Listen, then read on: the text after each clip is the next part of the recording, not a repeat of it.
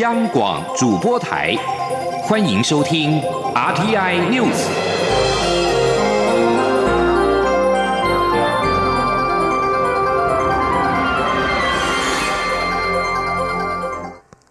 各位好，我是主播王玉伟，欢迎收听这节央广主播台提供给您的 RTI News。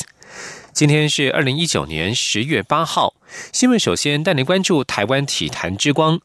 正在德国参加二零一九年斯图加特世界体操锦标赛的中华男子体操代表队传回捷报，确定拿下四张成队奥运门票，写下历史新游。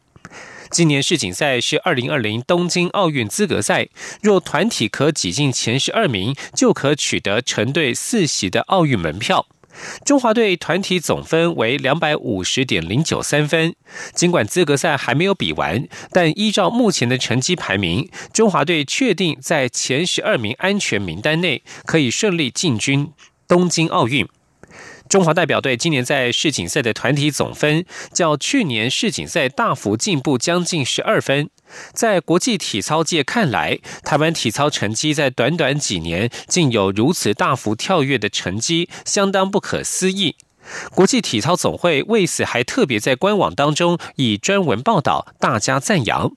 而另外一位台湾十六岁体操小将丁华田，也在本届世锦赛女子全能赛当中排在第八十八名，经由递补顺利获得明年东京奥运门票。丁华田也是继于美丽、洪丹桂在一九六八年墨西哥奥运之后，再度有台湾女子体操选手将站上奥运殿堂。继续关注国际间的最新消息。美国白宫七号表示，美中高阶贸易谈判将在这个星期在华盛顿恢复。美中两国经历今年夏天的关系恶化之后，出现了颇具希望的迹象。白宫发布声明表示，中国高阶贸易特使副总理刘鹤将从十号起在华府和美国贸易代表莱特海泽以及财政部长梅努钦会谈。美中两国低阶官员的会谈从上个月以来就一直在进行当中。声明指出，这一次谈判将聚焦在关键领域，包括了智慧产权、专有技术的强制性转移以及农业与执行等等。白宫经济顾问科科德洛七号表示，美国和中国代表本周在华府的会谈也许能够获得进展。美国政府已经开始研究保护美国企业在中国投资的方法。至于将在美国市场挂牌交易的中国企业终止上市的部分，则不在讨论范围之内。继续关注的是台美关系，台湾与美国共同举办的首届太平洋对话在七号开幕。外交部长吴钊燮在开幕仪式当中提出太平洋地区行之有年的台湾模式，强调这个模式正遭受威权国家的挑战，呼吁国际社会重视中国模式在此区域侵蚀现状的扩张作为。美国国务院主管澳洲、纽西兰及太平洋岛国事务的副驻青及 APEC 资深官员孙小雅则指出，台湾是可依靠的伙伴，美国强力支持台湾与太平洋岛国维持关系。今天记者王兆坤的采访报道。外交部长吴钊燮致辞表示，台湾透过提供太平洋友邦农技团、医疗团等合作计划，建立了成功的台湾模式。也透过例如台美全球合作暨训练架构，与理念相近国家积极合作，提供太平洋国家官员与专家在工卫、环保、人道援助等议题的相关训练与对话机制。也就是说，台湾模式在太平洋地区的贡献，已成为国际援助的良善典范。吴钊燮指出，太平洋地区行之有年的国际援助合作模式，如今遭受威权国家的挑战。例如，中国以利诱方式抢夺台湾友邦所罗门群岛与吉里巴斯。台湾模式如果渐被中国模式取代，区域内恐将充斥贪腐、欺诈及债务陷阱。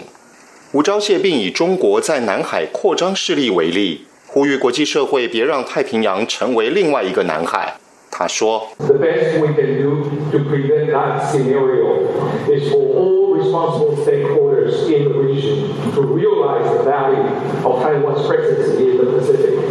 and push back strongly against China's efforts to erode that presence. 美国国务院官员孙小雅表示，美国对印太地区的立场清楚明确，就是自由与开放，并与区域内共享价值的国家加强关系，一起促进经济发展、良善治理及区域安全。美国希望太平洋的伙伴们能从发展中获益，不应变成一种无法支撑的债务。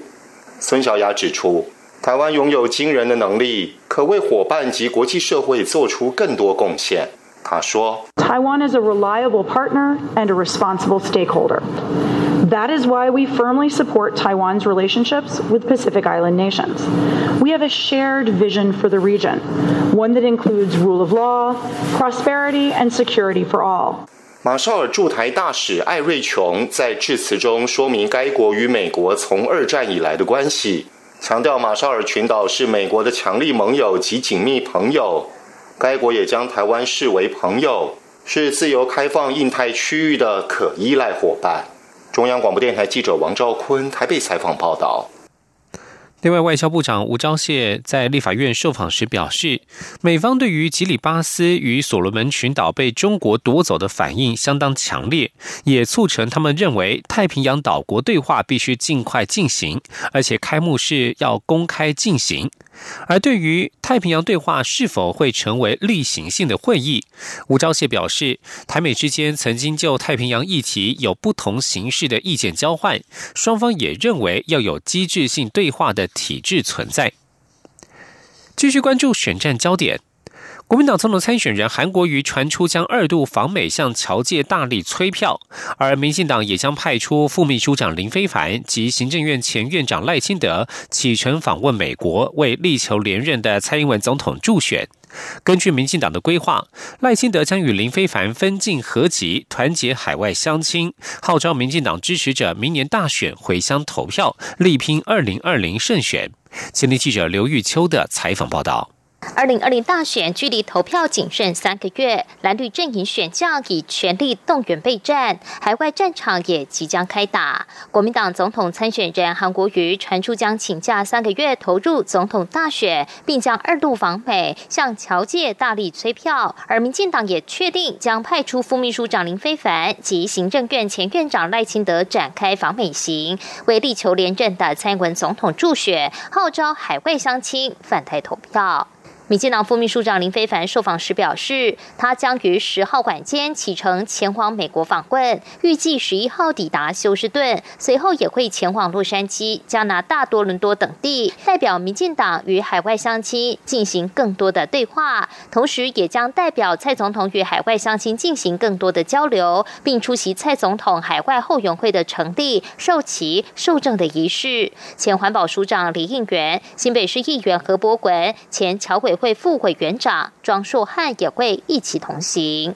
民进党除了派出林非凡到美国西岸城市催票怪，也邀请行政院前院长赖清德主跑后半段的东岸访美行程。林非凡指出，赖清德预计美国时间十月十四号抵达，首站旧金山，之后还会造访芝加哥、华府、纽约，拜会当地台侨智库，并发表演说。两人不会碰头。民进党主席中泰日前表示，为争取美国重要城市海外乡亲返台投票，赖清德与林非凡两人分进合集，世代共赢。民进党内人士指出，基层力促蔡赖配，而赖清德此次的美国行也是初选后的第一个公开浮选行程，别具意义。若最后能够形成蔡赖配，将是最好的结果。中广电台记者刘秋采访报道。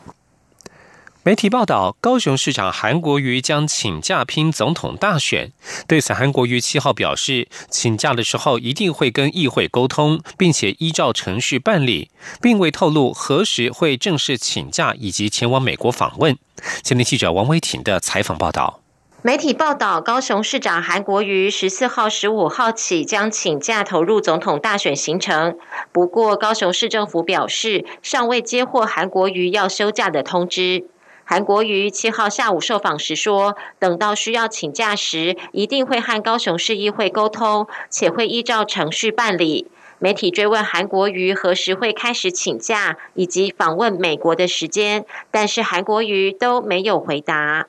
我一定会跟呃议会啊来沟通，然后一旦请假之后，一定会依照法定的程序来办理。到时候正式请假的时候，一定会跟各界来说明报告。另外，国民党主席吴敦义与国民党中央党部一级主管和各县市党部主委开会。吴敦义表示，韩国瑜是经过最公平、公正、公开的初选产生的总统提名人，国民党一定要齐心协力，让韩国瑜当选总统。吴敦义表示，距离大选投票日倒数九十五天，一定要设法争取每一张选票。除了总统大选获胜，国会也要达到六十席，有好的立法委员配合国民党提名的总统，才能够重返执政，拨乱反正。中央广播电台记者王威婷采访报道。继续关注香港反送中示威所引发的民间冲突。台大学生会表示，校内活动中心的连农墙在七号上午遭到中国观光客破坏，目击学生拍下破坏过程的影片，协助校方报警处理。学生会表示会以法律诉讼追究陆客的行为。香港反送中持续延烧，东吴大学、文化大学、世新大学、清华大学以及台湾艺术大学等学校近日陆续传出连农墙被破坏。台大学生会在脸书贴文当中指出，位于第一学生活动中心学生会设置的联农墙遭到两名中国观光客破坏。中国观光客将联农墙展板上展示的海报纸张撕毁之后，欲携带逃离现场。所幸现场目击的同学将整段破坏联农墙的过程以影片记录下来，同时协助校方报警处理。台大学生会指出，将与法律诉讼追究中国观光客的行为，绝不会息送宁人。三十岁的中国籍李姓男子涉嫌撕毁台大的联农墙，警方七号下午将他依毁损罪移送台北地检署。检察官复讯之后，责付给他的二姑，并且限制出境。而在香港的最新情势方面。香港实施禁止蒙面法引发反弹，反送中人士今天、昨天晚间继续在多个地方进行示威，有数个地铁站遭到入侵破坏，许多道路遭堆放杂物堵住交通，并且被纵火，但是警方并没有迅速强势驱散，多发催泪弹来阴影，在。七号入夜之后，香港多处又有反送中示威者聚集，先是集中在旺角和沙田，之后示威者又转往同一条铁路线的第一城站，破坏站内设施，并且在设站内涉水。接着，他们侵入沙田第一城商场，破坏被视为中资的美心集团餐厅的玻璃。香港警方表示，在七号入夜之后，香港多区包括了元朗、沙田、大埔、黄大仙、将军澳、太古等等，分别有大批蒙面人士破坏设施及港铁车站，严重影响公共秩序。不过，警方一如昨天，并未迅速驱散或以较大的武力阻止，只是在破坏行动之后，采取偶尔采取逮捕行动，大部分都是远距离发射催泪弹，或是以警告的方式让。示威者散去，而在美国方面，NBA 休士顿火箭队总经理摩瑞日前挺香港的推文引发争议，遭 NBA 联盟切割。多位美国议员与角逐民主党总统提名人士七号公开谴责 NBA，强调人权应该被置于利益之上，并且呼吁美国企业界共同抵抗中国的胁迫。摩瑞四号在推特发布图像，其中含有 “Fight for Freedom” 争取自由以及 “Stand with Hong Kong” 挺香港等字眼，引发中国球迷反弹，扬言全面抵制。争议一起，不止火箭队老板费尔蒂塔急忙澄清，NBA 联盟在六号也发出声明，强调 NBA 对中国历史文化十分尊敬。曾经担任佛州州长的共和党籍参议员史考特七号发表声明，谴责 NBA 选择支持中共，拒绝与香港人民站在一起。史考特强调，美方必须将人权置于利益之上。他呼吁 NBA 应该停止在中国举办球赛。另外，有许多参众议员也透过推特发言，包括共和党籍参议员卢比欧。除此之外，多位角逐民主党总统的提名人士也相继公开谴责 NBA 与北京当局。与北京当局合作的研究人员，利用美国学术圈的开放性，常年大规模、广泛窃取研究成果与商业机密。联邦调查局 FBI 因此积极与各大学接触，以调查实际情形，并且宣导加强防范。美联社分析了超过二十所美国大学院校与 FBI 的通信内容，并且报道，大学作为外籍人才招聘单位以及尖端技术的育成场所，特别容易成为有意窃取研究成果与商业机密者的下手目标，其中又以中国最具有威胁性。美国国家反情报主管办公室负责人伊凡尼娜表示，从情报角度来看，中国是最大威胁，而且他们近十年借着窃取美国最好、最先进的技术，已经获得巨大的成功。另外，报道也指出，FBI 的警告并非空穴来风，光是近两个月就有数起相关案例，包括一名中国公职人员因为使用假签证被捕，而美国司法部认定假签证是供他。前往美国吸收研究人才之用。此外，还有研究员同时领取中国和美国的薪水或奖助金，大学教授窃取高科技商业机密等案例。这里是中央广播电台。是阳光穿透了世界之窗，是阳光环绕着地球飞翔。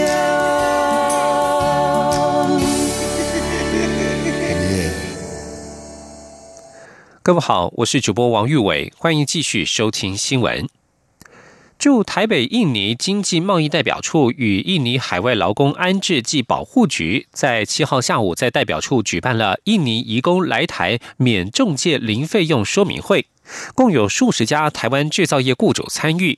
未来台湾雇主如果申请台湾专案选工方案，将可以不透过中介公司，而移工的机票、签证等费用，则是由雇主负担。印尼移工将能够以非常低的费用，甚至零成本，便可来台工作。前天记者欧阳梦平的采访报道。在这场说明会中，印尼海外劳工安置及保护局主秘达当特别来台说明印尼劳工现况及印尼劳工来台湾工作最新规范。未来除了可以透过中介引进印尼籍移工，透过续聘方案让聘雇期满的外籍移工免出国便可续留台工作外，另外增加台湾印尼专案选工方案管道，印尼移工将可不透过人力中介公司，而是由直聘服务中心办理，移工只。需支付个人护照费用，其他包括来台机票费、签证费、保险费及强制健康检查等来台前产生的费用，皆由台湾的雇主承担。这个方案将改变聘请印尼移工需负担高额人力中介费用的现况，印尼移工将能以非常低甚至零成本便可来台工作。劳动部劳动力发展署跨国劳动力事务中心主任陈昌邦也指出，对于透过这项方案入境的移工，直聘中心会随时提醒雇主办理相关事项，避免雇主因办未办而违法，甚至影响印尼移工继续在台合法工作的权利。更重要的是，可以节省移工来台的中介费，提升其收入。他说：“其实最主要就是。”将能降低境外的中介费用负担，因为那个相对比较我们台湾政府没办法管控，哦，那完全取决于国外的中介跟政府，所以我们希望透过直聘的话，可以免免除经由那个海外中介这一端的费用。至于企业是否会因为雇佣成本增加而不愿采行这项方案，陈昌邦表示，雇主若选择专案选工方案，将可省下委托中介费，只是将这笔钱转为帮移工支付机票等费用。目前，星光纺织是第一家响应专案选工方案的企业，招募了十一名印尼移工。在说明会的最后，印尼海外劳工安置及保护局主秘询问在场雇主的意见，也有约三分之一表示愿意考虑这。想方案，陈昌邦并指出，未来不排除开设相关课程，让雇主更了解专案选工方案，像是雇佣家庭类移工，可以直接到直聘中心或线上办手续，很容易完成续聘。他也强调，专业选工方案并非取代中介制度，两者并行。如果雇主担心移工素质，仍然需要专业中介帮忙挑选，或是自己没空处理，还是可以委托中介业者。办理。中央广播电台记者欧阳梦平在台北采访报道。南方澳跨港大桥坍塌断裂事件之后，交通部盘点全台湾有一百二十三座桥梁状况危急。行政院长苏贞昌七号表示，这一百二十三座围桥应该进行修缮，行政院将支持围桥的修缮经费，若有需要进一步改善的地方，中央也会补助。今天记者王维婷的采访报道：行政院长苏贞昌七号下午到宜兰南方澳跨港大桥坍塌现场视察，了解之后的复原工作。苏贞昌表示，交通部盘点台湾还有一百二十三座围桥，他要求立即针对这些围桥进行修缮。苏奎表示，如果有需要改善之处，中央会支持所需经费。有一共有一百二十三座桥梁。这些桥梁都已经危急的高风险桥梁，既然已经检查出来，那地方因为财务困难，那没有办法来维修改善，已经不能再说因为财务的问题，相关经费由中央来给地方大力帮忙。针对特殊结构的桥梁，苏贞昌表示，目前还有四十五座这样的桥梁，但是在断桥事件后，应该专案检验，包括载重、限重、限速等条件，行政院都会支持地方政府改善高风险桥梁。针对新桥重建工作，苏奎才是尽速拆除断桥，并以最快的速度发包新建，务必把对渔港的影响降至最低。苏贞昌也说。新建桥梁应该以功能实用为最主要的考量。苏奎也责成政务委员吴泽成负责督导管理重建工作的相关协调工作。苏贞昌感谢各单位在事件发生后通力合作，以最快的速度抢救复原和重建。他也感谢渔民船东和渔会的谅解，让事件圆满解决。中央广播电台记者王威婷采访报道。而南方澳断桥事件造成六名外籍渔工罹难，其中三名来自印尼，另外还有伤者仍在医院医治。驻台北印尼经济贸易代表处七号表示，将有一名受伤者的家属来台，目前正在赶办护照。关于罹难者与伤者的薪水、保险等后续事宜，家属们希望台湾政府能够给予协助，印尼方面也会全力配合。继续关注的是台湾的观光旅游业的发展。交通部在八月推出官方版的台湾旅宿网，不过七号遭到立法委员质疑，至今只有六家业者上线。对此，观光局表示，这个月底就会将台湾旅宿网升级为二点零版，届时将会有一千家业者上线。另外，也有立委期盼交通部能够推出全国性的租车网，供国际旅客海外下订。国强农部也表示，已经在设计当中，最快今年底或明年初即可出炉。今天，央广记者吴丽君的采访报道。跨国订房网争议频传，加上设在境外，导致争议发生后，消费者求助无门。为此，交通部八月推出官方版 OTA 台湾旅宿网，强打免上架手续费，而且房源全数合法。不过，立委李坤泽七号在立法院交通委员会质疑，为何台湾旅宿网迄今只看到六家业者，系统也不稳定？对此，观光局旅宿。组组长汤文琪答询表示，将于十月底提升台湾旅宿网到二点零。他说：“我们第一代的旅宿网现在还在运行，那我们预计第二代就是新增订房功能的这个部分，我们会在这个月底之前上线。那我们现在其实有将近一千家的业者已经申请开通这个订房功能，三百多家同意书已经交了，所以这些部分我们会陆续赶快协助业者来完成。”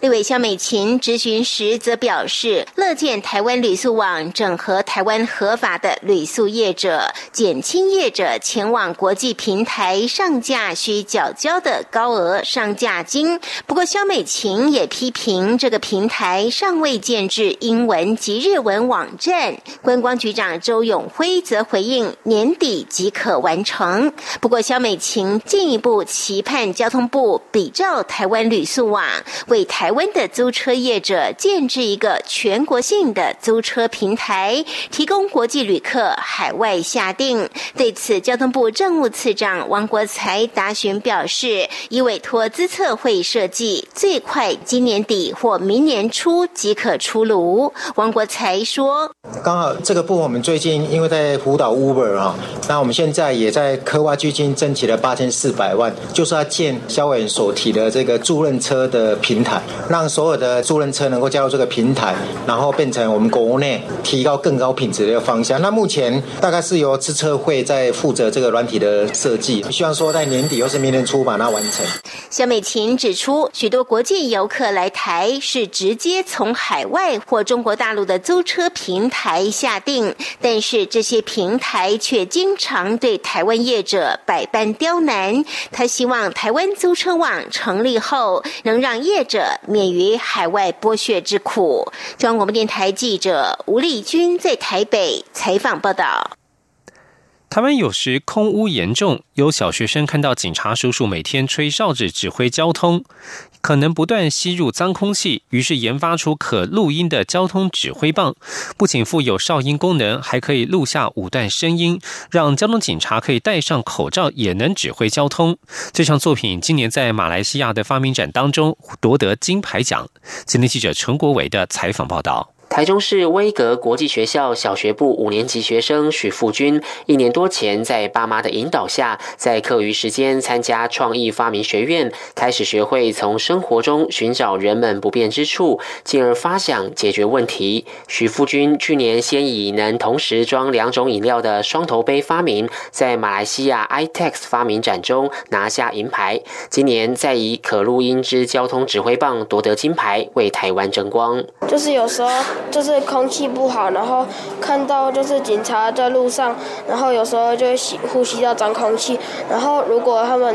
去吹口哨的话，可能会吸到更多。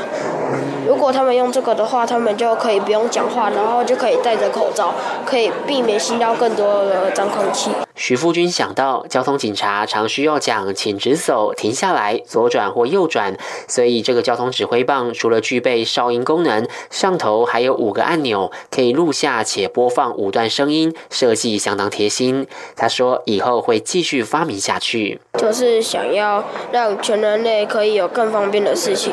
就是不用什么事情都要用最费力的事情去做。”妈妈刘雅珍表示，她常告诉孩子，如果想当个成功的人，应该要对社会有贡献，能够帮助更多的人。刘雅珍笑说：“许富军平时在家很黏他，就是个小孩子，但没想到这次陪他到吉隆坡比赛，却看到他在行前努力做简报，准备英文讲稿。到了比赛会场，更是大方且充满自信的向众人介绍自己的发明作品，而且起码介绍了五十次，都不觉得累或烦，令他很惊喜”很感动，徐富军说，连续两年到吉隆坡参赛，也看到马来西亚的景致，他觉得很好玩，也很漂亮，还可以认识不同国家的朋友与发明作品，真的收获满满。中央广播电台记者陈国伟台北采访报道。以上新闻是由王玉伟编辑播报，相关新闻内容欢迎上央广网站点选收听。我们的网址是 triple w 到 r t i 打 o r g 打 t w。这里是中央广播电台台湾之音。一年一度的双十国庆即将登场。中央广播电台今年独步全球，将使用十五种语言同步网络直播蔡英文总统的国庆谈话内容。华语听友请锁定十月十号星期四上午九点十分到十一点三十分，我们将透过网络影音与七个中短波频率，及时转播中华民国双十国庆大会与序幕表演，并且邀请学者专家现场分析蔡英文总统的国庆谈话。十月十号上午九点十分，请锁定央广网站 triple w 点 r t i 点 o r g 点 t w。广播听友请使用中波一五五七千赫、短波九五六五千赫、一二一零零千赫、一五四九零千赫、一五五三零千赫频率收听。另外，英语、日语的国庆转播则会在当天的上午十点到十一点现场播出。日语听友请使用短波一五七六五千赫，英语使用一五六六五千赫收听。十月十号上午九点十分，让我们一起携手世界，台湾要飞，追求更好的台湾。